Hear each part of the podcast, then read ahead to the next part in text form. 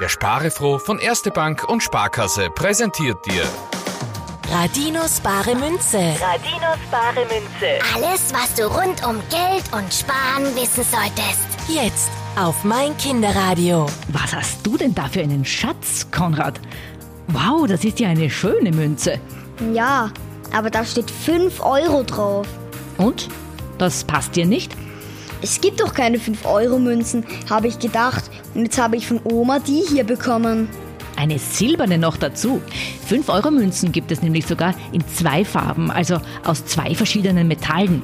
Es gibt sie aus Kupfer, das sind dann rötliche Münzen oder die silbernen, so wie deine hier. Meine Münze ist gar nicht ganz rund.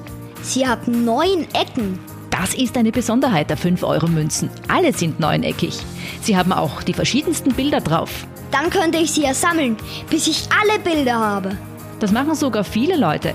Die 5-Euro-Münzen sind sogar sehr beliebt bei Münzensammlern. Zum Einkaufen gehen nimmt man sie eher nicht, obwohl das möglich wäre. Wäre auch schade um die schöne Münze.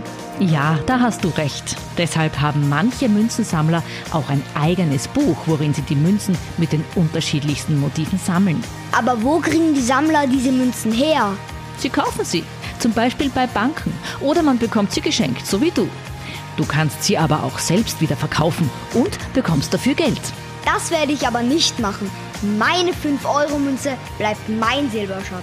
Radinos bare Münze. Radinos bare Münze. wird dir präsentiert von Erste Bank und Sparkasse. Und sparefroh. Mein Kinderradio. Endlich!